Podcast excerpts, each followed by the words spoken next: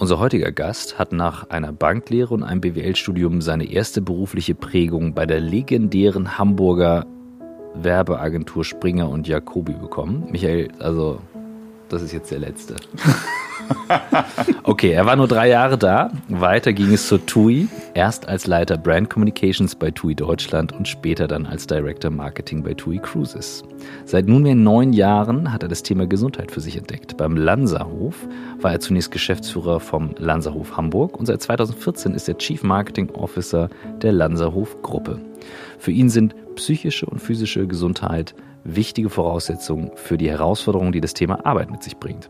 In seinem Gesundheitspodcast Forever Young stellt er sich und seinen Gästen die Fragen, was ein gesundes Leben ausmacht und wie es gelingen kann, lange fit zu bleiben. Seit über drei Jahren beschäftigen wir uns mit der Frage, wie Arbeit den Menschen stärkt, statt ihn zu schwächen. Ab und zu kommt auch mal jemand von Springer und Jacobi. Wie kann ein Thema, das einen so wesentlichen Anteil in unserem Alltag einnimmt, wieder mehr Sinn in unserem Leben stiften? Wie stellen wir sicher, dass aus der Corona-Krise nicht nur die Erkenntnis bleibt, dass Remote Work funktioniert, sondern auch, dass Menschen im Büro nicht beaufsichtigt werden müssen, ob sie auch wirklich arbeiten?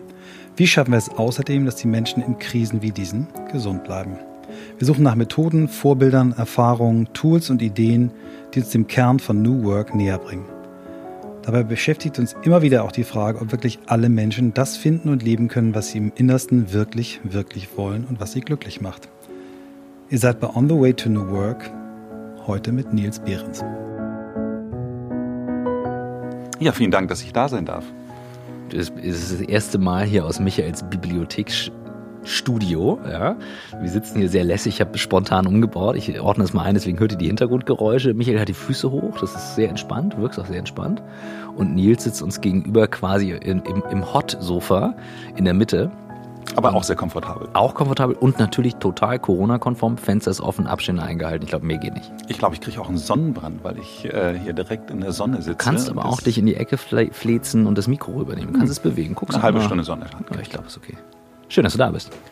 Vielen Dank, vielen Dank. Nils, wir sind ja von Podcast zu Podcast. Ich bin großer Fan äh, von deinem Podcast, da kommen wir später auch nochmal dazu.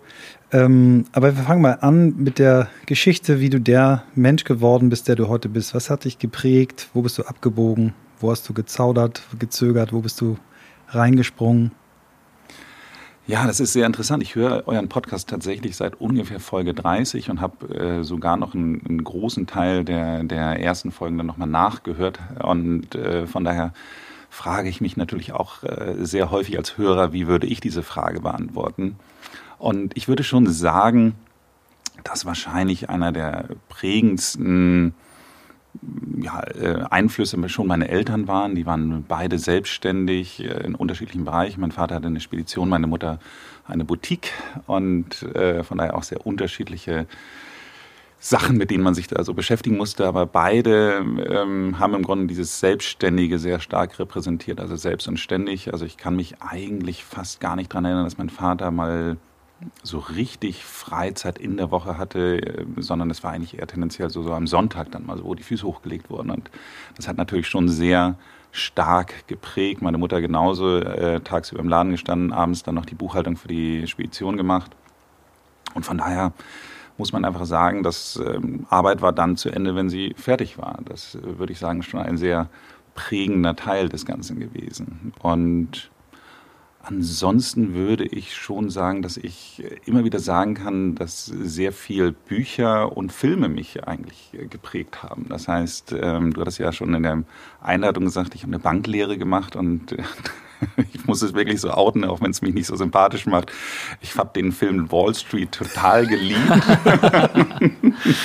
ähm, habe auch äh, ehrlich gesagt damals die, die, die Sozialkritik des Ganzen nicht richtig verstanden, sondern fand alles super. es ist aber auch wirklich ein guter Film. Ne? Michael Douglas da am, am, am Strand mit dem Handy damals, mit diesem riesen Brick. Also es ist schon eine epische Aufnahme dabei. Ja, also ähm, blaues Hufeisen liebt Anakin Steele. Also ich glaube, ich kannte jeden Satz von Gordon Gecko auswendig und ähm, Lunch is for Loser. Ja. fand es super. Fand es super, dachte, jetzt ähm, wartet die Finanzwelt auf mich und bin in die, ähm, in die Bank eingestiegen, habe eine Lehre bei der Deutschen Bank gemacht und habe, glaube ich, am zweiten Tag festgestellt, dass es mit der Welt von Gordon Gecko relativ wenig zu tun hat. Hab dann, ähm, trotz allem äh, muss man wirklich sagen, im Nachgang betrachtet immer wieder, wieder festgestellt, dass es mir sehr geholfen hat, dass ich diese Banklehre gemacht habe.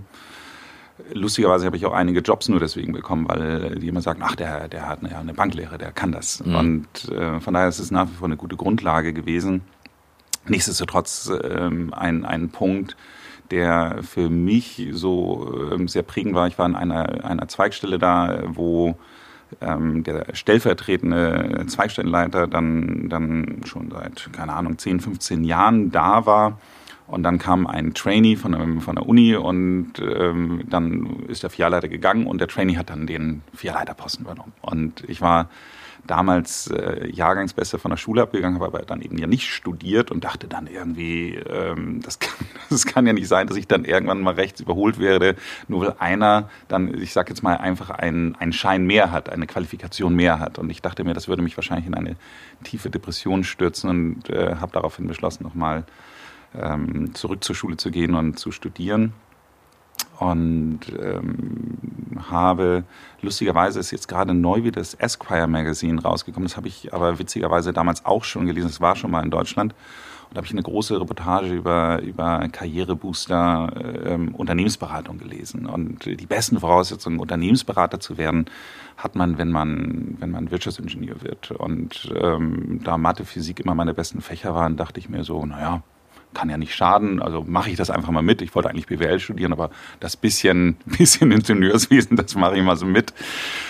Auch da musste ich lernen, dass das nicht so ist. Also wenn man Mathe und Physik zwar sehr gut kann, wenn man sich aber eigentlich nicht für das Thema interessiert, dann ist man in so einem Studium einfach komplett falsch. Und ich habe äh, immer meine, meine Scheine in, in den BWL-Fächern mit eins oder zwei bestanden, in den, den anderen Fächern, in den Ingenieursfächern dann eher mit vier oder durchgefallen.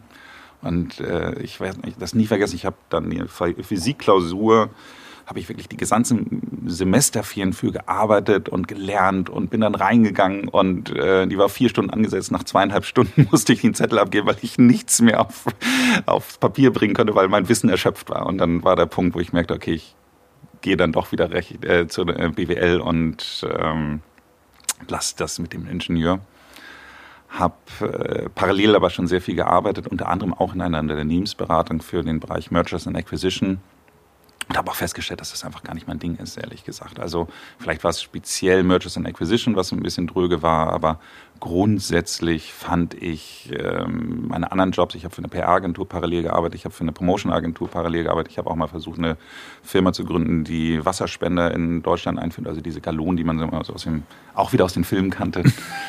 und äh, von daher hat mir das alles viel, viel mehr Spaß gemacht und habe dann gemerkt, dass ich äh, auf der BWL-Marketing-Schiene dann auch besser bin. Und naja, die prägendste Zeit war dann tatsächlich, ich habe erst bei der Linters angefangen, die war damals lustigerweise noch die größte Werbeagentur, ähm, ich glaube sogar der Welt, auf jeden Fall Europas. Ähm, und hatte da dann gleich, äh, während, meine, während ich meine Diplomarbeit geschrieben habe, haben wir den Kunden Mont Blanc gewonnen und in, als weltweite Lead-Agentur. Und dann war zufälligerweise gerade niemand da, der das machen konnte. Und dann habe ich das bekommen und durfte dann gleich äh, noch als Trainee äh, so einen weltweiten Etat führen, was ähm, schon sehr, sehr spannend. Da war wieder der sagen. Trainee, der die anderen rechts überholt hat. ja. Naja, der, der, der, der ich nicht, äh, ich wollte ja nicht der Überholte sein. Also ja, von genau. daher nee, passt aber es schon. Gut. Das ist gut. Und ähm, das war eine sehr spannende Zeit, aber ähm, dann bin ich tatsächlich zu, zu ähm, Springen Jacobi, beziehungsweise damals noch zu Elephant Seven. Das war noch ein Teil von Springen Jacobi. Deswegen war meine, meine Zeit bei, bei S&J insgesamt äh, bei, bei ungefähr fünfeinhalb Jahren. Und das war, würde ich auch sagen, wirklich der prägendste Teil meiner meiner bisherigen beruflichen Laufbahn, weil gerade als Elephant Seven noch Teil von Springer Jacobi war, hatten wir ja auch viele Sachen zusammen. Da hatte ich auch mal ein, äh, lustigerweise ein Seminar bei dem berühmten Michael Trautmann. Du hast Seminare gegeben. Weiß ich auch nicht mehr. Ja, ja, ja. Bei Doktor, Weißt du noch, was das war? Doktor Michael Trautmann, bitte. Ja, es ging um Arbeitsweisen in erster Linie. So. Echt damals schon, war Ja. Krass. Ganz witzig. Also Hast du noch Unterlagen? Ich glaube nicht. Einer von euch? Ich ähm, musste mal gucken. Ich habe tatsächlich noch welche. Und ich habe ähm, witzigerweise, als Michael von Bord gegangen ist, habe ich dann auch mal versucht, das Ganze zu kopieren und ähm, selbst in eine ähnliche Art aufzubereiten. Das müsste ich wahrscheinlich auf jeden Cool. Fall auf dem Rechner haben. Ich werde es mal raussuchen. Und ähm, das, was man bei Spring Jacobi gelernt hat, ist das, was mich heute bis heute eigentlich wirklich noch komplett geprägt hat und, und weiterverfolgt hat, weil ich einfach danach gesehen habe, ich bin dann von meinem ehemaligen Kunden TUI abgeworben worden und habe gesehen, dass diese ganzen Probleme, die die TUI hat in ihrer Zusammenarbeit, in ihrer Meetingkultur, in, in, in eigentlich allen Bereichen nicht existierten bei Springer Jacobi. Und dass es ganz stark daran lag, an den Werten und an den Regeln, die wir hatten. Und ähm, für die Leute, die sich da nicht so auskennen, man durfte zum Beispiel ja nicht zu spät zu einem Meeting kommen. Also in dem Augenblick, wenn man wirklich ähm, 30 Sekunden zu spät war, also wenn man beschlossen hat, das Meeting beginnt jetzt, wurde die Tür zugemacht und dann durfte man nicht mehr rein. Und wenn mhm. einem das einmal passiert ist, dass man wieder rausgeschickt wird, weil man zu spät war, dann passiert das kein zweites Mal. Mhm. Und ähm, ganz so hart konnte ich es dann bei der TUI nicht gleich umsetzen, aber das äh, Meeting, für die ich verantwortlich, oder die Meetings, für die ich verantwortlich war, da musste immer der Letzte, der kommt, das Protokoll schreiben. Mhm. Und ah, das ist auch eine gute Regel. Ja, und das war äh, tatsächlich überraschend. Also die, die Meetingkultur war wirklich so, dass die Leute gerne mal eine Viertelstunde zu spät kamen. Äh, von da an war es dann so, dass die, der, der Letzte sich aufgeregt hat, wenn er so zwei Minuten vor Meetingbeginn kam und trotzdem der Letzte war, dass er, dass er dann das Protokoll schreiben musste. So. Und äh, genau das Gleiche ist eben halt, man hat bei, bei einer Agenturwelt, glaube ich generell, aber bei Springer sehr stark, äh, waren die Leute alle sehr intrinsisch motiviert. Das heißt also, mein, meine Art von Delegation von Arbeiten war, ich sag's irgendjemandem und dann war es bei mir abgehakt. Weil es wusste, war ja klar, das äh, gab immer die gesagt-getan-Rate. Das heißt, wenn man etwas zugesagt hat, dann hat man es auch umgesetzt. Und dadurch hatte ich gar kein Nachkontrollsystem. Und äh, ich stellte mhm. dann fest, dass ich bei der TUI dann die ganze Zeit immer dachte so, ach Mensch, was ist denn eigentlich daraus geworden? Das habe ich mhm. doch dem und dem gesagt, äh, hat er aber nicht gemacht. So, und ähm, das sind ganz viele, viele Dinge. Das, das, das muss ich mal, das, das habe ich oft schon gehört von den Springerleuten und weil ihr jetzt ja so oft äh, hier seid, ähm, habe ich mir jetzt überlegt, wir machen nochmal Dedicated ein mit äh, Reinhard Springer ähm, und ähm, und Team, die das auch mit umgesetzt haben. Er war der Pilot. Wie habt ihr die gesagt-getan-Rate getrackt? Ja, eben nicht. Eben nicht, war nicht nötig. Weil sie, weil sie aber halt als Kultur drin war, ja. wusste man, okay, man achtet drauf. Ja. Na, man hat schon ein Feedback bekommen. Das war, glaube ich, das vernichtendste Feedback, was man, äh, was es gab, wenn man sagte, du, deine, deine gesagt-getan-Rate stimmt nicht mehr. Wow.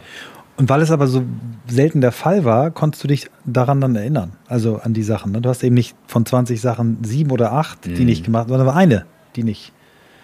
Und mm. äh, ich habe selber mal, also ich, weil ich ja Quereinsteiger war, bin ich nicht damit so, so quasi geprägt worden wie die anderen. Und ich habe mal von einem, ich glaube ich hier auch schon mal erzählt, von Henrik Schmidt, kennst du auch noch, mhm. der hat mir gesagt, Michael, dein Problem ist, ähm, du schaffst zwar 150 Prozent, aber du versprichst 200. Und das mhm. fühlt sich so an, als wenn du nur 75 schaffst. Versprich mal nur noch 100. Und dann bist du ein Überperformer. Okay. Ja, ich mhm. glaube, der, der, also neben den ganzen anderen Punkten, die wir, äh, die wir hier hatten, war für mich einer der, der mit prägendsten Sätze, die lustigerweise aber gar nicht so niedergeschrieben waren, war die Aussage von Konstantin Jacobi, der auch ähm, Seminare gemacht hat. Der hat einmal gesagt, dass wenn man wirklich gute Werbung für, für Mercedes-Benz machen will, muss man sich auch mal unter das Auto gelegt haben.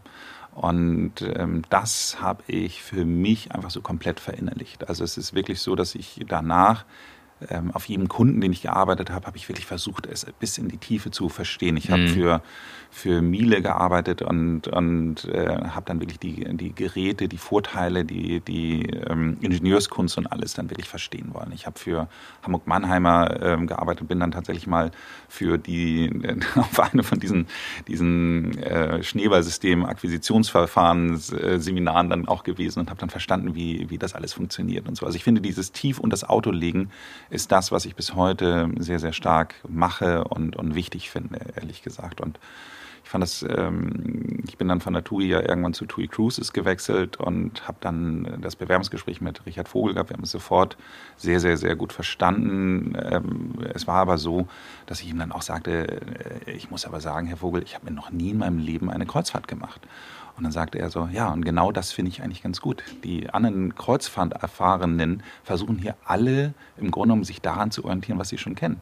Sie nicht. So, und ähm, genau das Gleiche hat mir dann im Grunde genommen äh, auch Riesenvorteile gemacht, mhm. gebracht. Also er hat mir damals die Verantwortung für den ersten Neubau der Firma gegeben. Also ich war von Anfang an dabei, habe also quasi die ersten zwei Rebuilds bekommen, aber die, die Rebuild heißt, das sind Schiffe, die ihr gebraucht gekauft habt und umgebaut habt, ne? Ganz genau. Wir hatten einen 50%-Partner äh, mit Royal Caribbean Cruise Lines und äh, das waren welche, die schon im Bestand der Company waren, die aber trotzdem dann vom Joint Venture von TUI und Royal Caribbean gekauft wurden und dann, dann im Grunde genommen eigentlich so ein Refit gemacht wurde. Und das war dann immer, äh, keine Ahnung, in der Regel wurden dann irgendwie Balkonkabinen rangebaut oder, oder Bereiche neu umgebaut und alles, was man insgesamt dieser Philosophie angepasst hat. Und dann kam aber irgendwann so die Genehmigung von, von beiden Shareholdern, dass man jetzt immer das Geld in Hand nimmt ein New Build macht. Und es gibt tatsächlich auch ein Pitch-Verfahren, so wie wir es aus der Agenturzeit kennen, pitchen dann die Werften um so ein New Build. Und ähm, nur mal so, zur Orientierung, so ein Investment für eine Werft, ähm, sich für so ein Verfahren oder, oder für einen, einen Neubau einer Flotte zu bewerben, kostet zwischen 500.000 bis 2 Millionen. Wahnsinn. Nur, nur um ein Angebot erstellen zu können. Wow. Hm. Krass. Und ihr habt ja damals TUI Cruises, das ist ja ein Start, wie ein Startup gewesen. Ihr Genau, habt das Ding ja komplett. die Marke komplett entwickelt. Ihr habt äh, das Unternehmen aufgebaut. Ähm, wie, wie, wie war das? Also Das war sehr spannend. Es war wirklich genau dieser Startup-Feeling, aber eben halt, ich würde mal behaupten, so ein bisschen ohne diese Unsicherheitskomponente, weil man ja doch irgendwie diese Konzerne im Hintergrund hatte. Also das hat schon eine, schon eine, einfach eine sehr hohe äh, Sicherheit auf der einen Seite gegeben. Auf der anderen Seite hatte ich eigentlich wieder diese intrinsische Motivation, der anderen Mitarbeiter so. Also ähm, hier unsere gemeinsame Freundin Zwanche, ähm, die ähm, berichtet ja auch in einem der einem anderen Podcast darüber, was das einfach für eine tolle Aufbruchsstimmung da war. Und das kann ich eben halt nur hundertprozentig unterschreiben. Und der Richard Vogel, der hat einfach wirklich ein Team um sich zusammengestellt von Leuten, die einfach für die Sache brannten. Und äh, das äh, haben wir versucht, äh, so gut wie möglich auch an unsere Mitarbeiter entsprechend weiterzugeben. Und ich kann wirklich sagen, aus meiner Zeit, ich hatte da als Director Marketing, hatte ich eben halt den Bereich des klassischen Marketings. Ich hatte dann das Thema CRM, ich hatte das Thema ähm, E-Commerce und das Thema Events. Und ähm, das waren alles total unterschiedliche Typen. Die waren wirklich sehr, sehr, sehr heterogen, weil sie alle für ihren Bereich natürlich gut ausgewählt waren. Und äh, das fand ich so spannend, als ich dann irgendwann von Bord gegangen bin, im wahrsten Sinne des Wortes. Hm. Ähm, ist dann diese, diese Abteilung so ein bisschen auseinandergefallen, weil sie, weil sie im Grunde genommen eigentlich so der, der, der so unterschiedlich waren, dass eigentlich die, die, die verbindenden, das verbindende Element war im Grunde genommen ich. Mhm. Und ähm, das haben sie mir zumindest im Nachgang äh, alle wiedergespiegelt, dass sie sagten, seitdem gibt es eigentlich nicht mehr die Marketingabteilung, sondern es gab dann eben halt die Eventsabteilung und die CRM-Abteilung und so weiter. Also von daher, heißt die Event auf dem Kreuzfahrtschiff auch Onboard Entertainment, das ganze Programm, oder ist das nochmal wieder was anderes? Das ist nochmal was anderes. Also das ist ähm, meines Wissens kurze Zeit danach in den Bereich Marketing rübergewechselt, aber war es ursprünglich nicht. Nein. Also Wir könnten jetzt natürlich mal darüber sprechen, was mit der Kreuzfahrtbranche jetzt aktuell los ist. Vielleicht machst du ein paar Sätze dazu sagen. Hast du auch Kontakte? Wie, wie gehen die mit der Krise um? Wie, wie kann man das überleben? Ist ja ähnlich schwierige Situation wie für eine Fluglinie, vielleicht sogar noch schlimmer. ja, also ich habe noch ähm, bis vor kurzem ist äh, noch wirklich der, der Vertriebsdirektor, was ja sehr ungewöhnlich ist, dass Marketing und Vertrieb sich gut verstehen, aber eigentlich so mein engster Freund. Und der ist vor kurzem jetzt erst auch von Bord gegangen, lustigerweise kurz vor der Krise. Ähm, der Michael Bahn ist jetzt äh, aber auch wieder zu einem anderen Kreuzfahrtunternehmen, zu Sea Cloud gewechselt. Aber grundsätzlich merkt man so, dass die Stimmung insgesamt so ist, dass die Leute, die irgendwie eine Alternative haben, versuchen auch diese Alternative zu ziehen. Also die, der, der Glaube, habe ich zumindest jetzt so gehört von den, den Großteil der Mitarbeiter, dass äh, man irgendwann wieder zurück in diesen, diesen Boom Pfad reinkommt, der ist bei den meisten, glaube ich, nicht so unbedingt gegeben.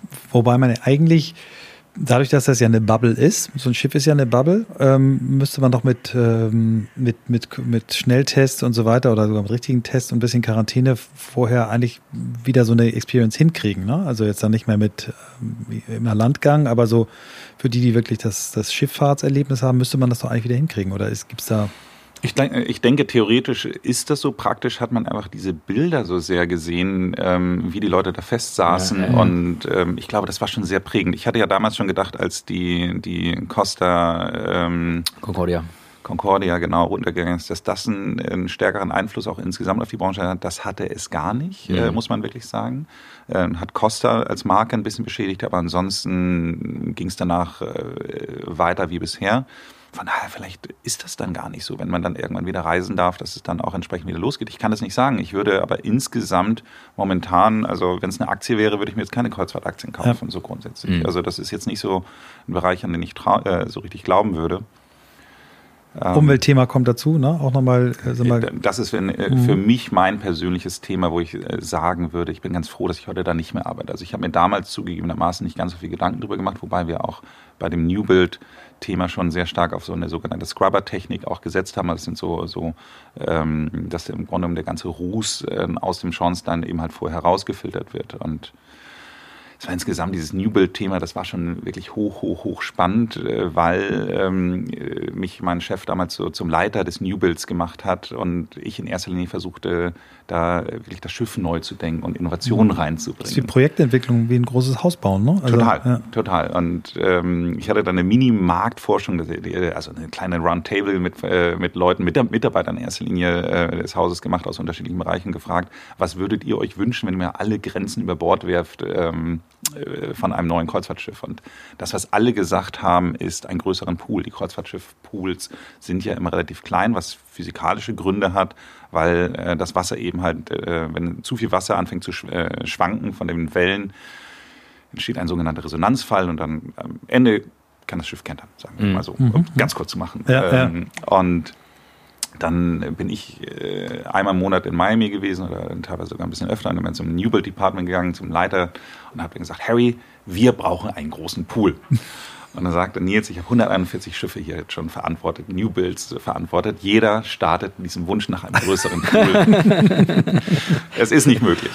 So, und ich war dann ein bisschen beharrlich und habe dann jedes Mal wieder neue, tolle Ideen gehabt, so dass man es wie, wie, wie, so ein Bagel machen könnte. Dass also ein Schwimmkanal. Dass man immer im Kreis schwimmen kann oder dass man einen ganz langen, äh, schmalen Pool macht oder mhm. keine Ahnung was. Ich hatte mhm. wirklich viele Ideen. Ganz flaches Wasser ganz flaches Wasser. Und ähm, dann irgendwann kam ich dann zu dem Punkt, dass ich sagte, naja, in der modernen Kreuzfahrt, die Leute haben ja immer dieses Bild von, vom Traumschiff vor Augen, dass man die ganze Zeit fährt und fährt und fährt und einmal legt man an und dann ist es vorbei. Das ist es ja nicht so. Die, ne, die moderne Kreuzfahrt lebt ja davon, dass man eigentlich maximal ein bis anderthalb Seetage normalerweise äh, pro Woche hat. Die andere Zeit ist es immer so, dass man tagsüber im Hafen liegt und nachts fährt. Nachts ist der Pool geschlossen. Das heißt also im Grunde genommen reden wir in erster Linie über eine Poolöffnungszeit in der Zeit, wenn wir am Hafen liegen. Das heißt, mhm. dann schwappt auch nichts über.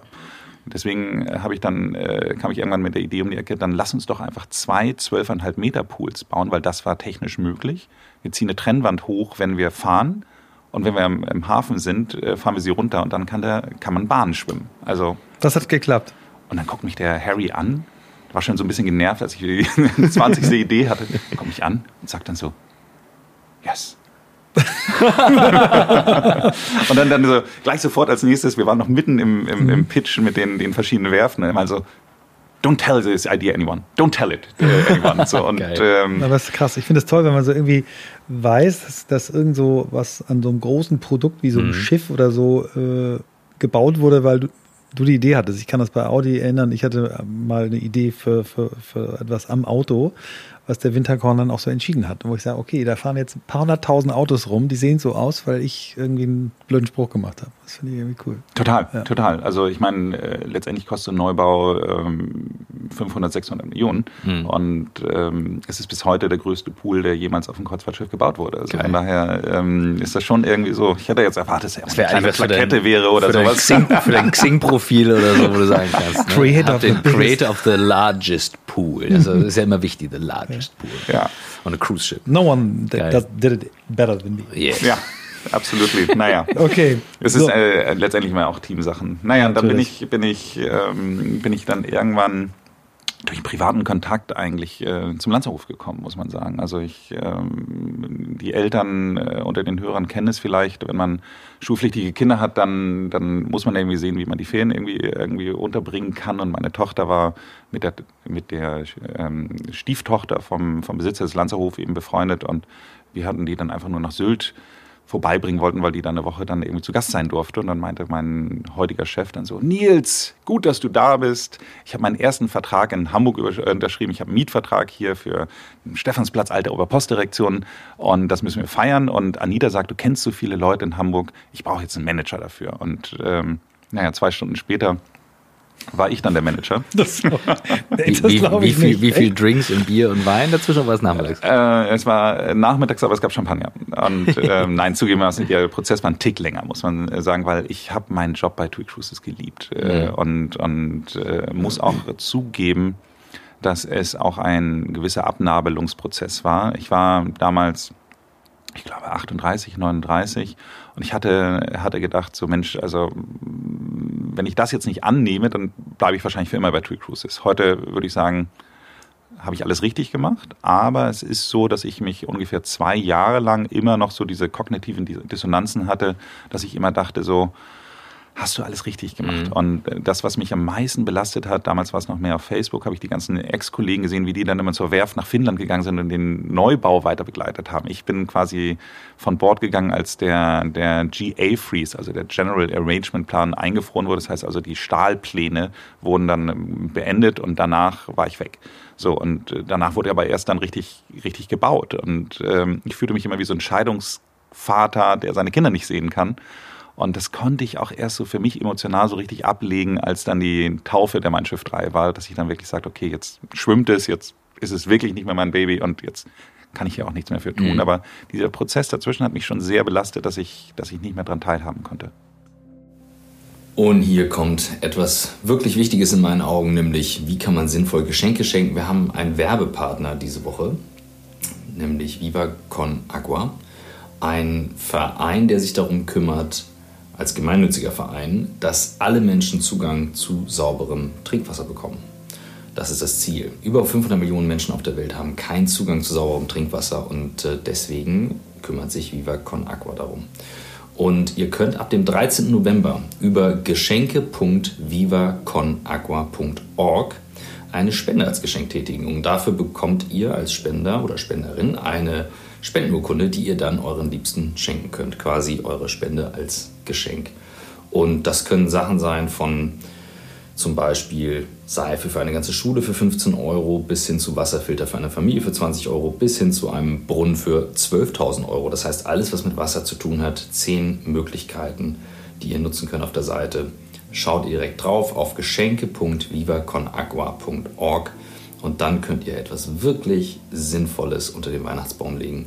Das ist nämlich etwas, was tatsächlich für viele Menschen sehr, sehr, sehr viel wichtiger ist als das, was man sonst so verschenkt. Insofern schaut auf geschenke.vivaconagua.org und jetzt viel Spaß mit dem Rest der Folge. Wir kommen gleich, wenn wir in den Lanzerhof äh, voll eintauchen, dass ist ja im Prinzip aktuell da wieder nicht Schiffe baust, aber, aber ihr auch äh, neue Standorte entwickelt. Aber erklär doch mal vielleicht so ein bisschen die Philosophie vom, vom Lanzerhof. Also ich glaube, Christoph und ich glauben beide, Gesundheit ist ein zentrales Thema für New Work und das glaubst du ja auch. Und ähm, erzähl mal, was ist das für ein Ansatz? Äh, ich glaube, die meisten haben den Eindruck, Lanzerhof, da gehen irgendwie reiche Leute hin, um vorzusorgen, dass sie keinen Burnout kriegen und vielleicht einige, wenn sie einen Burnout hatten, aber das ist ja deutlich mehr. Ja, es ist deutlich mehr. Es ist im, äh, in einem Satz verbinden wir eigentlich die modernste medizinischen Erkenntnisse mit der Naturheilkunde. Das heißt also, normalerweise geht man ja zum klassischen Schulmediziner und dann äh, macht er eine sehr gute Diagnostik und dann verschreibt er einem was oder gibt einem Spritzen. Aber im Grunde genommen eigentlich äh, spielt dann immer, immer die Pharmakonzerne irgendeine Rolle. Und wenn man zum Naturheilkundler geht, dann ähm, wird man naturheilkundlich be behandelt, aber man hat vielleicht immer so ein ganz klein bisschen Bauchschmerzen, weil man denkt, vielleicht hat er irgendwas Wichtiges übersehen, irgendwas, was, was, ähm, weil die Diagnostik eben halt sehr naturheilkundlich ist, sage ich mal so, nicht so apparativ getrieben. Und wir versuchen beides miteinander zu verbinden oder was heißt versuchen, das verbinden wir miteinander, äh, dass wir immer die neueste Technik haben, was das ganze Thema der, der, der ähm, Untersuchung und, und Diagnostik betrifft. Aber wir versuchen, äh, die Leute eben halt naturheilkundlich dann zu behandeln. Und ich glaube, diese Kombination ist es, was es ausmacht. Grenzt man Naturheilkunde von Homöopathie ab? Nicht zwingend. Also überschneidet sich, ne? Überschneidet mhm. sich. Also wir sagen auch im Grunde genommen eigentlich, dass wir dass das Landsmed-Konzept eigentlich keine Denkblockaden hat. Das heißt also, wir bedienen uns auch sehr vielen Heilmethoden. Das heißt also, es gibt tatsächlich, äh, da hast du ja durch deine Frau auch eine gewisse Nähe zu, Michael, äh, wir äh, bedienen uns auch teilweise dem Schamanismus, wir bedienen uns ähm, den, den ähm, asiatischen Heilmethoden, den traditionellen europäischen Heilmethoden. Ähm, es gibt im Grunde genommen eigentlich äh, diesen Satz in der Medizin, äh, wer heilt, hat Recht. Und ähm, deswegen ist es nicht so, dass wir uns insbesondere eben halt in den Heilmethoden immer nur auf, auf sogenannte evidenzbasierte Methoden äh, fokussieren. Und das ist auch das Versprechen, was ich jedem gebe. Das heißt, also wenn man, wenn man ein medizinisches Problem hat und schon 20 Leute 20 Ärzte, 20 Gesundheitsexpertinnen und Expertinnen gesehen hat, ähm, dann bin ich immer, äh, sage ich immer, kommt zu uns. Ich verspreche euch, dass ihr nochmal einen 21. Ansatz bekommt. Ich verspreche nicht, dass wir euch heilen, aber häufig ist es ja alleine schon, schon dass man, dass man Dinge nochmal aus einer ganz anderen Seite betrachtet, dass das schon einfach einen großen Vorteil auch bringt und mhm. teilweise auch den Heilungsprozess besser voranbringt. Gerade wenn man Vertrauen zu den Leuten hat. Wer sind denn typischerweise Leute, die, die zu euch kommen? Weil das war ja die, die also was ist so der. Na, ich würde mal sagen, das ähm, Durchschnittsalter liegt so äh, bei, bei 47 bis, bis, bis Mitte 50 so. Also es sind, sind äh, sehr häufig Menschen, die ihre Karriere so ein Stück weit auch dem Raubbau in ihrem Körper zu verdanken haben mhm. und ähm, jetzt das Gefühl haben, dass mal Payback-Zeit ist. Es ist häufig so, dass man, ich erzähle immer so diese Skala von 1 bis 10. Wenn man 10 ist, dann hat man gar nichts. Dann steht man morgens auf und sagt, hallo Tag, hier bin ich, nichts tut weh. Und äh, wenn man 5 hat, dann geht man zum Arzt und hat eine Grippe. Bei 1 hat man Krebs, bei 0 ist man tot. So. Mhm. Und ähm, ich würde mal sagen, die meisten Leute sind irgendwo zwischen fünf bis zehn. Das heißt also, die haben im Grunde genommen eigentlich keine klassische, nichts, womit man normalerweise zum Arzt gehen würde, aber sie fühlen sich nicht gesund. Sie, sie sind eingeschränkt in ihrem, ihrem, ihrem Wohlbefinden. Das heißt also, dass sie äh, mehr oder minder regelmäßig mal Verdauungsprobleme haben, Rückenschmerzen, Schlafprobleme, Kopfschmerzen. Aber alles nichts, wo man sagen würde, äh, da gehe ich jetzt mit zum Arzt. Und auch die meisten von den normal niedergelassenen Schulmedizinern würden auch sagen, warum bist du denn hier? Weil es einfach von der Definition her ist man gesund. Mhm. Also die kommen rechtzeitig zu euch. Naja, äh, das würde so klingen, als ob die rein präventiv kommen würden. Mhm. Ich würde mal sagen, die, die meisten von unseren Erstgästen haben einen Anlass, weswegen sie kommen. So, aber der Anlass liegt eben halt eher in dieser, dieser überwiegend in der Sparte von diesen fünf bis zehn überwiegend. Mhm. Es gibt eben halt auch welche, die aber auch nach, nach ernsthafteren Erkrankungen, nach, nach, ähm, nach der Erstversorgung, der Erstreha dann zu uns kommen. Das heißt also, ähm, um wieder aufgebaut zu werden. Ja, ich kann ganz kurz mal so Eigenerfahrung. Ich habe hier in Hamburg sowohl die, die Meierkur, die ihr macht, ähm, wo ihr sagt, das ist jetzt nicht mehr so voll euer Fokus, also wo man wirklich mal sich so zehn Tage ähm, reinigt ähm, gemacht, was, was einen extrem guten Effekt bei mir hatte. Und was ich aber fast noch spektakulärer fand, war die äh, Nachversorgung nach einem Meniskusschaden, weil ich da den Vergleich hatte. Klassisch mhm. beim, also OP beides mal irgendwie ähnlich und gut gemacht. Ähm, beim ersten Mal so, ohne den jetzt despektierlich irgendwie zu bezeichnen, aber so zehn Stunden irgendwie beim, beim Physio und das, der Vergleich bei euch. Bei euch kam ich mir vor, als wenn ich äh, Kadermitglied äh, der deutschen Fußballnationalmannschaft bin, ähm, was die, die Anzahl der Therapeuten angeht. Ich habe nie auf eine Stunde warten müssen. Es gab, weil ihr so ein großes Team habt, immer, immer jemand, der für mich da war, mit extrem viel Messungen und äh, Prüfungen, die ich bestanden, bestehen musste, um quasi den nächsten Schritt zu machen. Also ist das Teil eures Konzepts, dass ihr sagt, ihr macht immer Cutting Edge, das Maximum, was geht? Absolut, absolut. Also ist der Ansatz, den wir hier in Hamburg in erster Linie fahren. Der, der Philipp Katala ist ja der ehemalige Mannschaftsarzt vom HSV, also damals auch noch Erstliga. Und, Bald wieder, come on. Und äh, naja, wir, ich sitze ja hier mit zwei Kielern, also von daher muss ich ein bisschen aufpassen, was ich momentan sage. Wir, wir leben in Hamburg. Ich bin freue mich für meine Freunde, wenn der HSV gewinnt und wenn Pauli gewinnt für die anderen Freunde. Und ich bin nicht so fußballaffin, es sei denn, wir sind Nationalmannschaft, dann werde ich, mutiere ich, mutiere ich zum Fußballfan. Also um es kurz zu machen, ähm, ja, der ähm, Philipp äh, versucht es eben halt so, wie man Profisportler behandelt, auch auf den normalen Patienten zu übertragen. Und das ähm, machen auch unsere, das nicht nur von der ärztlichen Seite, sondern auch ähm, von den Physiotherapeuten, äh, die sind fast alle, Team, ja. sind fast alle auch noch nebenbei, das ist gewollt, ähm, beschäftigt bei den bei Profisportlern. Das heißt also, wir haben eine enge Kooperation mit den Hamburg Towers, wir haben eine Kooperation mit dem Hamburg Handball und äh, mit ähm, Norderstedt, Teutonia als Fußballvereine. Wir haben die, die Springreiter in, in Schleswig-Holstein. Ähm, wir sind aber auch stark mit dem Ballett hier von John Neumeier äh, verbunden. Also sind alles Leute, die im Grunde genommen eigentlich von ihrem Körper so ein bisschen mhm. leben. Also nicht, nicht übertrieben. Also gerade die Norderstädter haben natürlich auch nochmal einen anderen Job, aber trotz allem ähm, sind das eben halt entweder Profis oder, oder Semi-Profis. So. Und es geht im Grunde genommen eigentlich darum, dass alles Hand in Hand geht. Das ähm, kennt ja jeder, man geht zum Arzt und dann sagt er, ja, das Problem liegt beim Hüftbeuger. Und dann geht er zum, äh, kriegt er eine Überweisung zum Physiotherapeuten und der Physiotherapeut sagt dann so, nee, das ist nicht der Hüftbeuger, das ist das Iliosakralgelenk. Und dann denkt man so auf einmal, hm, was, wem glaube ich jetzt? Und der Heilungsprozess ist dadurch schon mal wirklich beeinflusst, wenn man solche kognitiven Dissonanzen dann wieder hat. Und das äh, würde bei uns nicht passieren, sondern wenn tatsächlich der Physiotherapeut glauben würde, dass der Arzt eine falsche Diagnostik gemacht hat, dann würde er eben halt nochmal Rücksprache halten, weil es eben halt alles als Team so integrativ funktioniert. Und ich hatte das selbst, was du sagtest, meine Tochter hat einmal ähm, sich ein Bänderriss zugezogen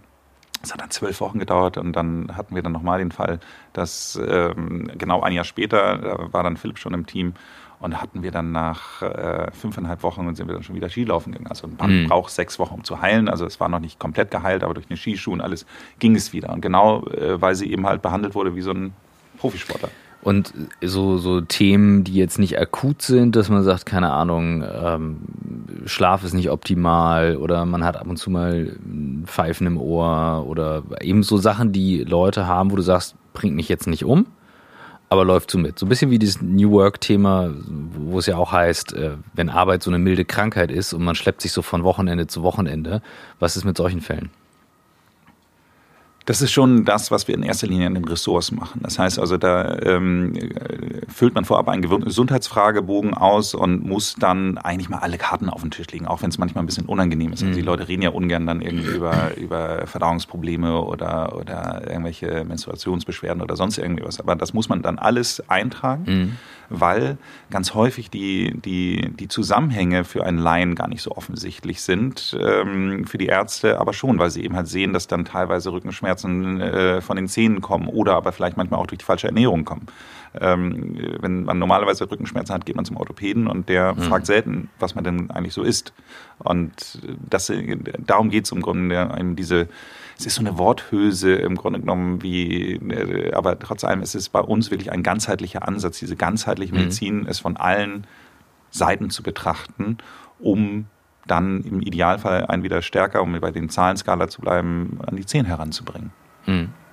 Du hast mit deinem Podcast ja das eigentlich wieder bewiesen, dich unter das Auto gelegt. Du legst dich quasi wöchentlich unter das Auto und äh, versuchst mit Expertinnen und Experten aus den unterschiedlichsten Bereichen äh, darüber zu sprechen, was man eigentlich machen kann, äh, um, um ja, gesünder und, und besser äh, alt zu werden.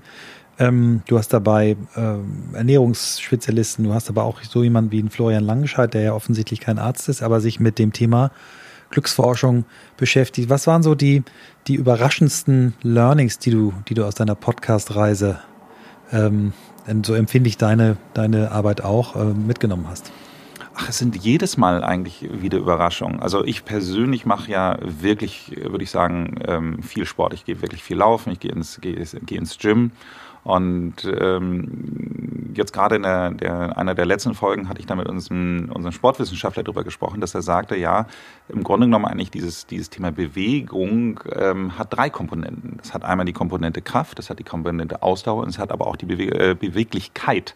Das heißt also, das, was ich dann festgestellt habe, dass meine Beweglichkeit etwas ist, was ich eigentlich äh, sehr viel vernachlässigt habe. Also gerade seit Corona. Wie fast alle Männer, ne? Kann wie fast alle Männer. Außer vielleicht die Balletttänzer von John oh, Neumeier. ja, genau.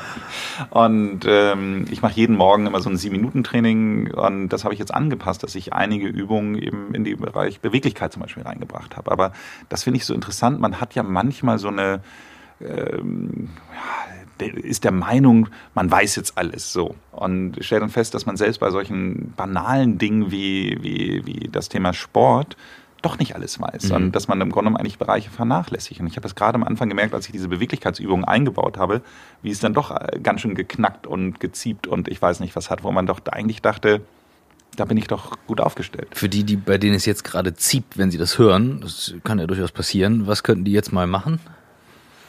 Naja, äh, ich finde die, die, also meine, meine Übung, die ich jetzt, ähm, die ich jetzt reingebaut habe, kommen, kommen zwei aus dem Qigong-Bereich, mhm. eine aus dem, aus dem Yoga-Bereich. Also alleine diesen, diesen herabschauenden Hund mal mit einzubauen, den kennen ja die meisten von der Position, mhm.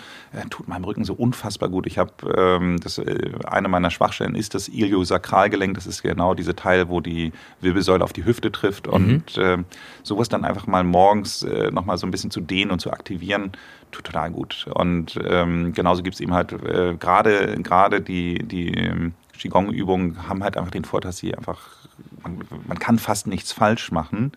Und äh, äh, da gibt es genügend Tutorials, die man auch im, im Netz finden kann, um sich, um sich da Inspiration zu holen. Aber ja, also solche Dinge äh, mit einzubauen. Wo erreicht ihr die Leute? Also wenn du jetzt auch gerade von Tutorials und was sprichst, ist ja ein riesen Thema auf YouTube, auf Instagram und Co. Ähm, sind das denn auch Kanäle, wo ihr Sachen teilt, um Sachen rauszugeben, so nach dem Motto, okay, wir haben Kompetenz im Haus, wir teilen auch Dinge? Oder sagt ihr, nee, das gibt es dann auch wirklich nur bei uns? Nee, nee, ganz im Gegenteil. Also ich würde sagen, der größte Kompetenz, ähm, das, äh, also, oder was heißt der größte, aber äh, was wir sehr regelmäßig machen, wir haben so einen Newsletter, kommt alle sechs Wochen und da haben wir immer ein großes Top-Thema, mhm. wo wir wirklich ähm, fundiertes Know-how teilen. Und äh, da muss man sagen, wir haben in einer Hotel-Vergleich, da habe ich mit verschiedenen Experten gesprochen, eine Öffnungsrate von, von 60 Prozent. Da merkt man einfach so, dass das Ganze auch gut funktioniert, weil das ist so ein bisschen wie so ein trojanisches Pferd. Es geht erstmal immer um dieses Top-Thema, was wir einfach teilen und wo gar keine Verkaufsabsicht mit dabei mhm. ist.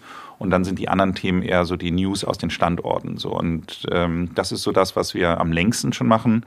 Wir haben angefangen, auf unseren Instagram-Posts mehr Inhalte reinzubringen. Wir haben auch verschiedene ähm, also freitags zum Beispiel äh, werden wir, äh, ist immer unser Food Friday, wo es ein paar Food Facts gibt. Also wir versuchen es schon auf den verschiedenen Kanälen zu machen, aber grundsätzlich ist natürlich die Idee des Podcasts ähm, Forever Young auch gewesen, auch an der Stelle die Experten äh, zu Wort kommen zu lassen. Jetzt ist ja neben, ich sag mal, den, den ganz, ganz großen Themen KI, ähm, Energy, Health eines dieser Riesenthemen. Apple setzt da extrem stark drauf, was jetzt nach der letzten Kino deutlich spürbar war, wie sie das auch in die Uhren verbauen. Du trägst jetzt auch diesen Aura-Ring, den Michael mir aufgeschwatzt hat. Er trägt ihn auch. Ich trage den nur nachts und ja. muss zugeben, ähm, es hilft mir total, morgens zu sehen, wenn der Ring mir auflistet, super detailliert, wie habe ich geschlafen. Der listet ja diese unterschiedlichen Schlafelemente auf und ich gucke dann rein und ich verstehe besser, warum ich eine Nacht schlecht geschlafen habe und es beunruhigt mich nicht mehr so, wie vorher, weil ich weiß, ich kann es umstellen. Das wollte ich erst nicht glauben. Also Michael, hier ist jetzt offiziell Dankeschön an dich. Du trägst jetzt auch so einen Ring. Ähm, was denkst du über diesen Markt an sich zum Thema Gesundheit, Technologie, weil ihr verbindet das ja auch, alt und neu. Ähm, und, und was tut sich da und wie gehen wir damit um in Zukunft? Also ich glaube total an diesen Markt. Ich glaube auch, dass das uns äh, ganz viele Möglichkeiten gibt. Ich probiere auch selbst sehr, sehr viel aus. Und genau wie du sagst, also Leute, die Schlafprobleme haben und denken, jetzt kaufe ich mir den Ring und schlafe deswegen besser, das ist ja Blödsinn. Man muss ja im Grunde mhm. eigentlich daraus ableiten, dass ich überhaupt ein Problem habe erstmal, ne? Mhm. Erstens, dass man ein Problem hat, aber zweitens auch sehen, was, äh, welche Stellschrauben kann ich im Grunde genommen ja. eigentlich rangehen, um zu sehen, was verändert sich? und es sind viel mehr, als ich dachte, by the way. Ne? Also das, das ist Total. das, was mir vorher überhaupt nicht klar war, wie viele Möglichkeiten es gibt. Also ich hätte nie gedacht, ich habe zum Beispiel vor Corona habe ich Montagabend immer Yoga gemacht mhm. und ähm, da ist meine Schlafqualität massiv nach unten gegangen, was man mhm. ja eigentlich gar nicht denken würde. Aber diese Aktivierung ja. der Muskeln und allen drum und dran scheint einfach mich dann doch zu sehr ähm, wach gemacht zu ja. haben und aktiviert insgesamt zu haben, sodass meine Schlafqualität massiv nach unten gegangen ist. Ich habe während Corona zwei Monate lang gar keinen Alkohol getrunken. Dann hatte meine Frau Geburtstag, haben wir dann ein Glas Champagner getrunken und dann sind meine, meine damals äh, hieß es ja noch Readiness, mittlerweile ist es ja auf Deutsch mit ja. äh, Tagesform, ähm, ist, ist äh, in den Keller gekracht ja. Äh, wegen des Alkohols. Und das sind, das sind so Dinge, da probiert man aus. Das gleiche ist, ich habe äh, neulich mit, mit Finn Hensel ein Gespräch über, über CBD gehabt und er hat mir dann ein paar von seinen Produkten gegeben. Und ähm, ich schlafe sehr, sehr gut. Ich schlafe wahnsinnig schnell ein und ich schlafe auch insgesamt äh, gut durch. Das, was ich aber häufig sehe, ist, dass meine Tiefschlafphase anteilig zu niedrig ja. ist. Und äh, mit dem Einsatz von CBD-Produkten sehe ich eben halt, dass ich meine Tiefschlafphase signifikant verbessern kann. Mhm. Lass uns mal bei dem Thema Schlaf einmal einsteigen, weil ich äh, ähm, auch durch die Gespräche, die ich mit dir gehabt habe und durch das äh, Lesen von Why We Sleep, äh, Lesetipp, ähm, mir erst bewusst geworden ist, wie wichtig äh, Schlafen ist. Ne? Also es gibt ja Autoren, die sagen und Mediziner, die sagen, von den drei äh, Hebeln Ernährung, ähm, Bewegung, Schlaf äh, ist Schlaf der unterschätzteste und der, wo du am schnellsten Effekte erzielen kannst. Wie, wie siehst du das Thema Schlaf im Zusammenhang mit einer überarbeiteten Gesellschaft? Haben wir ein Schlafproblem? Ne, ich glaube, das, was man sich bewusst machen muss, ist, dass ähm, jeder hat wahrscheinlich schon mal vom Lymphsystem gehört. Also dass die Lymphe eben halt gewisse Dinge im Körper transportieren. So und ähm, es geht eben halt auch darum, die, die in Anführungsstrichen Abfälle wegzutransportieren. Und mhm. das, was ähm, das Gehirn hat ja dadurch, dass es eben halt in dieser starren Schale ist nicht die Möglichkeit, äh, vergleichbar zu lymphen. So, das, was aber trotzdem passiert, ist, dass sich das Volumen des Gehirns in der Nacht signifikant verkleinert und durch dieses Verkleinern eben halt äh, die, das, was eben halt an, an Flüssigkeit raus soll, abgepumpt wird. So, und ähm, sein, äh, Michael Feld, der Schlafmedizin, äh, spricht immer von der, von der Gehirnwaschmaschine, die so ein bisschen hart klingt. Aber ähm, wenn, man, wenn man nicht schläft, ist das das größte Problem. Das heißt also, der, der größte Teil des Körpers regeneriert auch, wenn er liegt. Das heißt also, man muss sich nicht immer nur so ärgern und grämen, wenn man sagt, okay, jetzt liege ich hier wach und, und ich brauche doch den Schlaf so dringend. Äh, den braucht man braucht man im Grunde genommen eigentlich nur zu einem gewissen Teil, um eben halt das Gehirn zu entgiften. Man braucht es aber eben halt äh, dafür ist es eben halt wahnsinnig wichtig. Der Rest des Körpers ruht. So, und deswegen ist es, äh, man, man kennt das vielleicht, wenn man so übernächtig ist, gerade, gerade Michael noch aus der Anfangsagenturzeit, wo wir auch ab und zu mal eine Nachtschicht machen mussten. Man fühlt sich am nächsten Tag ja so ein bisschen wie betrunken eigentlich mhm. so. Und das ist genau das, was ähm, im Gehirn stattfindet. Das ist ja im Grunde genommen eigentlich auch eine Art von Vergiftung da stattfindet. Und deswegen ist es unheimlich wichtig, dass man eine gute Schlafqualität hat und auf eine gewisse Schlafhygiene achtet. Und da darf man immer nicht unterschätzen, wie wichtig eben halt äh, es ist, dass man, dass man regelmäßig zur gleichen Zeit auch schlafen geht und mhm. einfach zu Hause darauf achtet, dass gewisse Faktoren stimmen. Was man mit Kindern eigentlich macht, ne? Also ja. Kindern haben eine Routine mit Vorlesen, selbe Zeit und wann wird gegessen und selber dann so, ja, pff genau. auf YouTube gucke. Sehr schlau. Ja, und es sind so Kleinigkeiten, die man manchmal hat. Äh, eine Freundin von mir hier, die Jessica Heuer zum Beispiel, hat ja diese, dieses Label bei Nacht gegründet, das eine Schlafkosmetik eigentlich ist. Aber der, der Ursprung der Kosmetik lag im Grunde genommen eigentlich bei einem Schlafbalsam.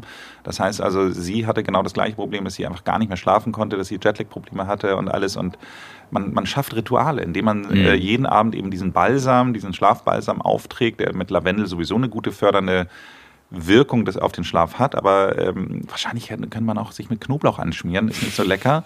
äh, aber wenn man es jeden Abend vom Schlafengehen machen ja. würde, würde der Körper auch irgendwann denken, ah, Knoblauch, jetzt muss ich schlafen. Wir haben das mal eine Weile gehabt, weil also ne, ähm, ich schlafe nicht so gut wie Michael, ähm, aber ich habe so dieses, ich weiß, ich muss dann irgendwann ins Bett und ich weiß noch, wir haben abends öfters mal Podcasts aufgenommen und Michael ist ja dann abends noch echt voller Energie und ich bin dann so, wenn es so Richtung 9 Uhr geht, weiß ich so, ich habe jetzt noch eine Stunde und dann muss ich ins Bett. Und das haben wir am Anfang viel diskutiert, aber ich stehe halt auch relativ früh auf, nicht weil ich will, sondern weil ich dann wach bin. Und was ich jetzt gelernt habe, auch durch den Ring, ist es ja normal, dass man nachts mal aufwacht, aber man schläft wieder ein. Und seitdem ärgere ich mich viel weniger, wenn ich dann irgendwie um vier mal wach bin und denke so, oh Gott, jetzt kann ich nicht einschlafen, sondern lass das so laufen und irgendwann penne ich wieder ein. Es kommt mir, es kam mir vorher viel, viel länger vor.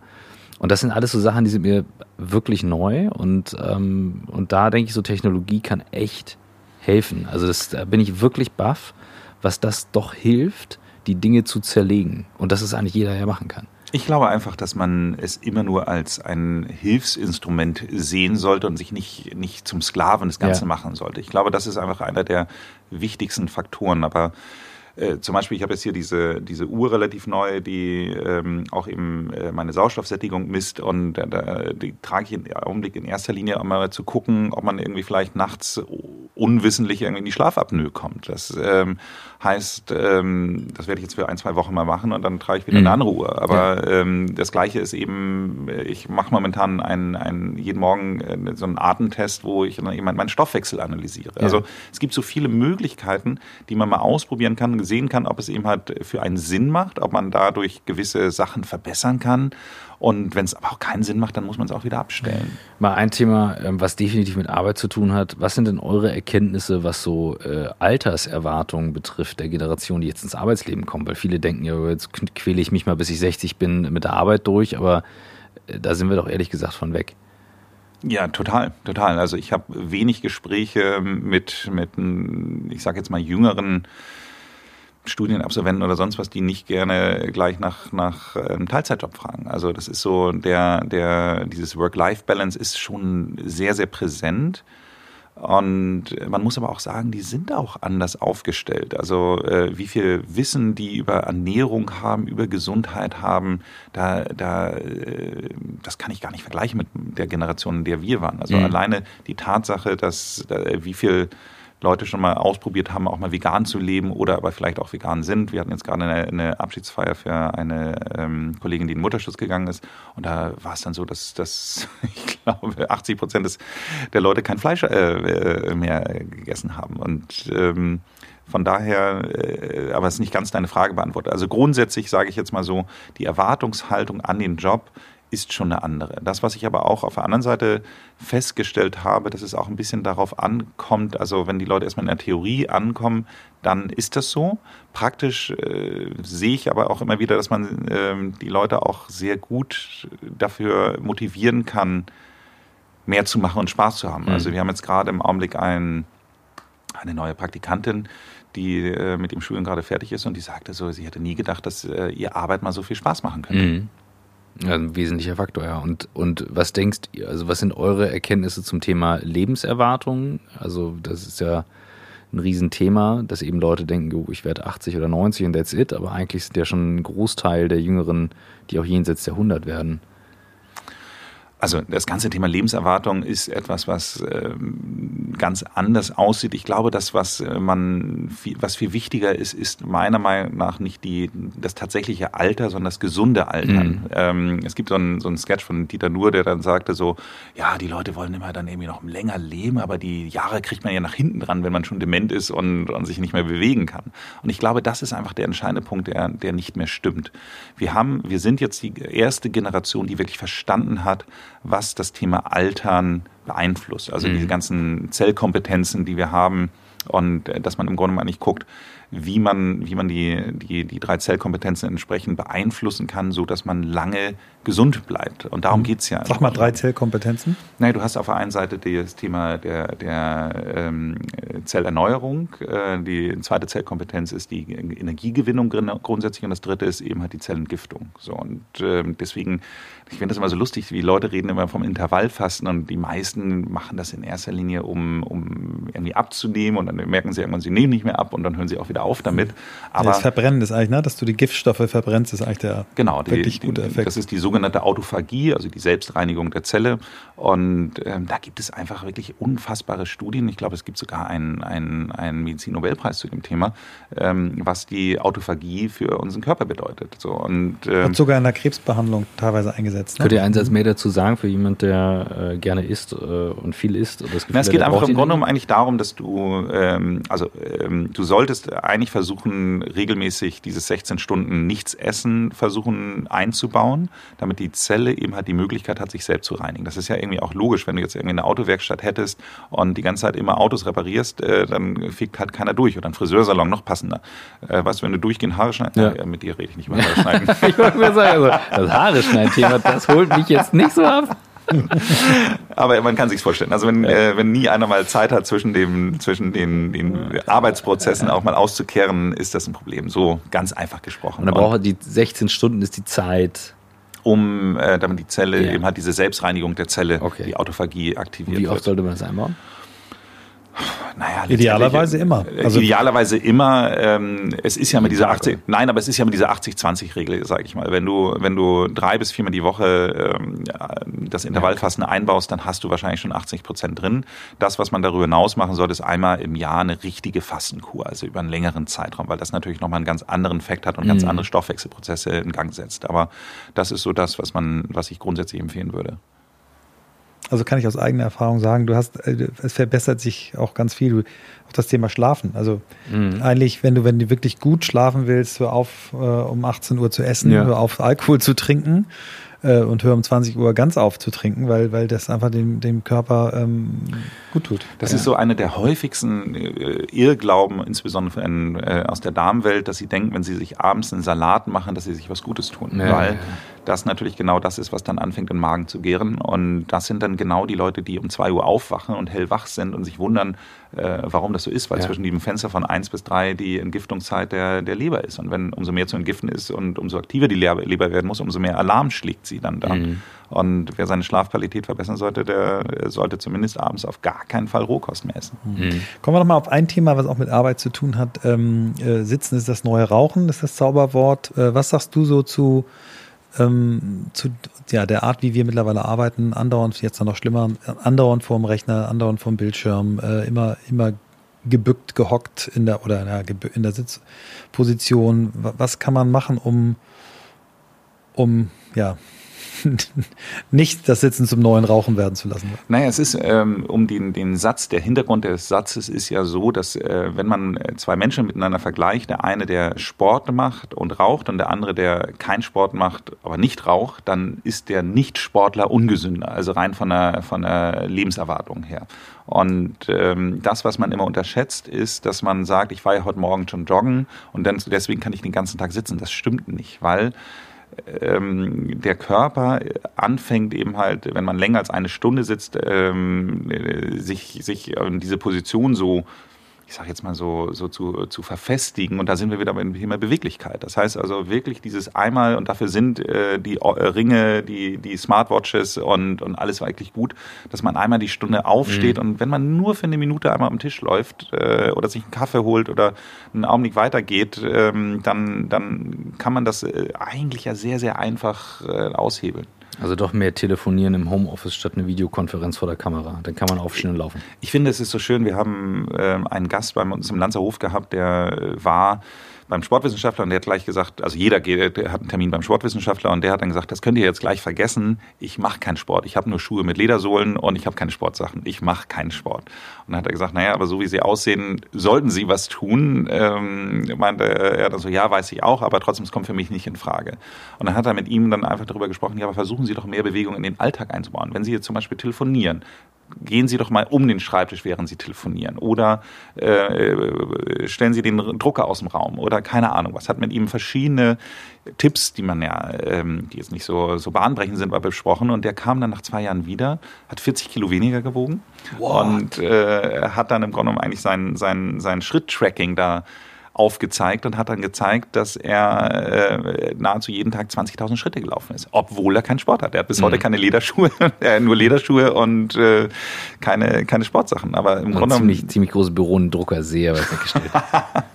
ja, aber das, ja, das war ja mein, mein Corona-Rezept auch. Ne? Ich bin äh, in der ersten Lockdown-Phase fast jeden Tag äh, eigentlich jeden Tag mindestens einmal und oft zweimal um die Alster gehabt, haben meine Calls im, im Gehen, auch teilweise Videocalls gemacht, weil ich einfach das Gefühl habe, das Bewegen irgendwie geiler ist als Sitzen. Aber das ist total wichtig, ne? Also ich, das meinte ich ja vorhin, als wir ähm, hier vorgeplänkelt hatten.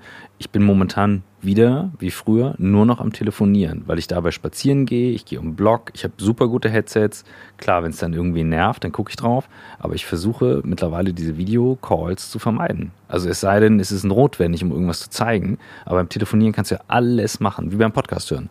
Absolut. Und das finde ich halt wirklich geil, solange das, der Gesprächspartner nicht genervt ist, weil jemand auf dem Fahrrad sitzt oder so äh, und das halt einbauen kann. Aber das, ähm, das sind so Sachen, was, was beobachtet ihr jetzt noch speziell aus der Phase jetzt, weil das ist ja auch psychische Gesundheit für Leute ähm, und sonstige Belastung. Da haben wir immer mehr Anfragen von, von äh, bestehenden Gästen, ähm, dass wir da auch wirklich ähm, remote psychologische Beratung machen. Also das ist wirklich ein, ein sehr großes Thema.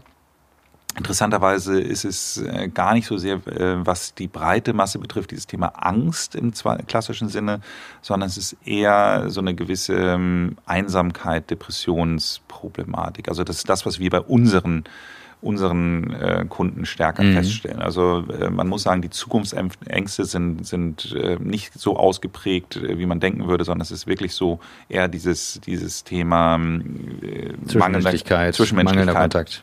Ganz genau. Ja, das ist eigentlich das, was das Virus im Kern angreift, etwas tiefmenschliches. ist eigentlich viel krasser als alles an Krisen, was uns treffen kann, weil es eigentlich so das tiefmenschlichste, das sich begegnen, in Arm nehmen, treffen, unmöglich macht. Absolut. Und ich glaube, das ist äh, das, was du jetzt schon gemacht hast, dieses Telefonieren, ist immer noch was so so Persönliches, mhm. ähm, ganz anders auch nochmal als so ein Zoom-Call, weil ähm, das immer noch jetzt schon, schon so, wir, wir sind ja immer alle Opfer von unseren Konditionierungen und Zoom-Calls sind einfach so ein bisschen Business-konditioniert. Und ich fand das ganz interessant. Wir haben am Anfang der Pandemie mal den Geburtstag meiner Frau über Zoom gefeiert, das war irgendwie noch lustig. Ja, ja, und, und äh, jetzt warte ich äh, letzte Woche gerade ein, ein, ein Buddy-Treffen per, per Zoom-Call und das war, wurde sofort zu so einem Business-Talk. Ja, ja. Und es ist eine andere, das ist der Kontext und das ist das, was wir unterschätzen Nutzen, glaube ich. Das ist wie in Social Media. Du würdest auf TikTok gewisse Sachen äh, nicht sehen, die du auf Instagram oder YouTube siehst. Das ist der Kontext.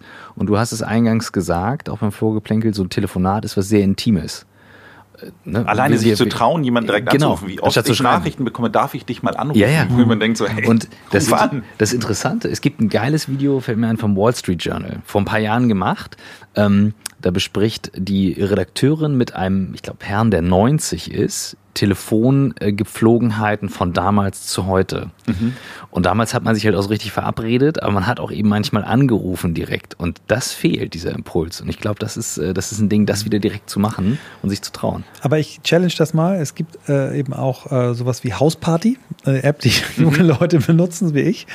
Ähm, und ich mache mit meinem Kieler Freundeskreis, wir haben in den ersten Wochen, sogar Monaten der ersten Lockdown-Phase, haben wir jeden Tag abends um sieben eine Stunde uns bis zu einer Stunde, mal zu zweit, mal zu dritt bis zu zehnt, mhm. da zusammengefunden. Ähm, und äh, dieses Ding ist halt einfach nur für Fun. Ja, da kannst du irgendwelche Spiele der, machen. Der Kontext so ist aber auch ja. dafür. Ja, und, das, und, was ich und dein Gerät, was du hast, dieses ja. Facebook Portal, was du mir empfohlen hast, ist auch geil. Damit mache ich mein Sporttraining, ähm, weil die Kamera einen mitverfolgt und ich kann dadurch einen Raum touren. Also es macht schon was aus, sich das Setup so zu bauen, dass der Kontext dann anders wird. Also ich habe das Hausparty-Thema auch gemacht und ich, was ich so schön fand, das ist ja wie so eine WG-Küche. Ja, genau. Das heißt, also rein man, und raus. Genau. genau. Man guckt, oh, da sitzen gerade welche in der Küche und unterhalten mhm. sich, dann gehe ich mal kurz rein genau. oder gehe halt wieder raus. Und wenn, also. du, wenn du ein intimes Gespräch hast, schließt du halt einen Raum ab. Genau. Wir kommen auf die Zielgerade ja. und ähm, da, du hast so schön die Vorlage vorhin gegeben. Wir, wir wissen immer nicht, ob wir uns trauen sollen, nach Büchern zu fragen, aber du hast es gleich zum Start gesagt. Was waren denn so die Bücher, die, die dich in deinem Leben äh, inspiriert haben und äh, nach vorne gebracht haben? Ja, es ist wirklich interessant. Ich hatte über die Frage auch schon im Nachgang äh, oder im Vorweg jetzt hier, hier nachgedacht. Und ich muss sagen, eins der wirklich für mich prägendsten Bücher schlechthin ist, äh, klingt immer so ein bisschen desperate, aber ist Dale Carnegie, äh, Wie man Freunde gewinnt, mhm. weil es sehr stark meine, meine Werte beeinflusst hat. Also es, es geht ja sehr stark um das Thema Respekt auch vor Menschen, wie man ähm, Leute auch motiviert, wie man, wie man äh, im Grunde genommen eigentlich äh, eher das, dieses Thema Ziele, ähm, Ziele definiert, als dass man sagt, was hast du zu tun. Mhm. Und das hat mich schon wahnsinnig geprägt. Ich hatte lustigerweise einen, einen Mitauszubildenden bei der Deutschen Bank, der richtig dann so Seminare zu dem Thema gegeben hat. Der war ein bisschen älter als ich. Und von daher bin ich da sehr stark eingestiegen. Ich würde sagen, das war wahrscheinlich mit das prägendste Buch und Ansonsten habe ich als äh, anderen prägenden Punkt, ich finde ja, dass grundsätzlich auch Romane immer gewisse Wertesysteme weitergeben. Und ich habe sehr viele Bücher, als ich so 14, 15 war, das war gar nicht eigentlich das äh, altersadäquat, aber habe ich von Sidney Sheldon damals gelesen. Das war damals ein totaler Bestseller-Autor. Und letztendlich hatten die immer das gleiche Thema, dass es irgendwann ähm, jemanden gab, dem was sehr Negatives, Schlechtes passiert ist, der dann im Grunde ähm, das wiederum dann in eine Stärke umgedreht hat und dann eine Megakarriere gemacht hat. Und ich glaube, dass diese Bücher mich sehr stark geprägt haben, ähm, was, was ähm, der Umgang mit, mit, mit ähm, negativen Sachen einfach so betrifft. Also ich bin ganz fest äh, überzeugt, everything happens for a reason. Und mhm. ähm, das ist so ein Kalenderspruch, aber ich glaube wirklich dran, dass am Ende doch irgendwie alles seinen Sinn hat. Mhm. Bucketlist. Ja, genau. Was möchtest du noch erleben? Was möchtest du noch lernen? Und was möchtest du zurückgeben? Ich finde, es ist so interessant. Ich glaube, äh, ich frage mich immer wieder, äh, ich habe den Begriff Bucketlist das erste Mal durch diesen Film natürlich gelernt. Und äh, nichtsdestotrotz ist es für mich etwas, das ich für mich mein Leben lang schon klar war, dass ich irgendwann mal nach Ägypten gehe und da vor der Sphinx stehe. Also zum Thema, was willst du noch erleben? Es ist ein ganz profanes Reiseziel.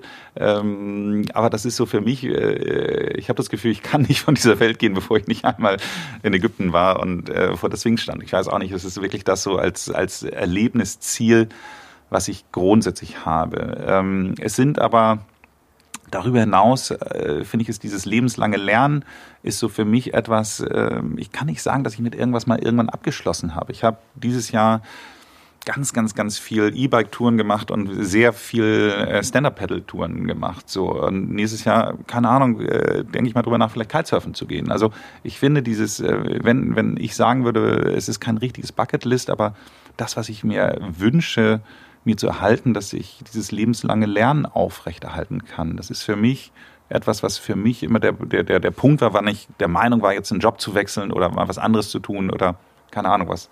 Es ist gar nicht so, dass ich so schnell mhm. von irgendwas gelangweilt bin, aber ich, ich habe eine Neugier. unheimliche mhm. Neugier nach Neugier. Neuem. Mhm.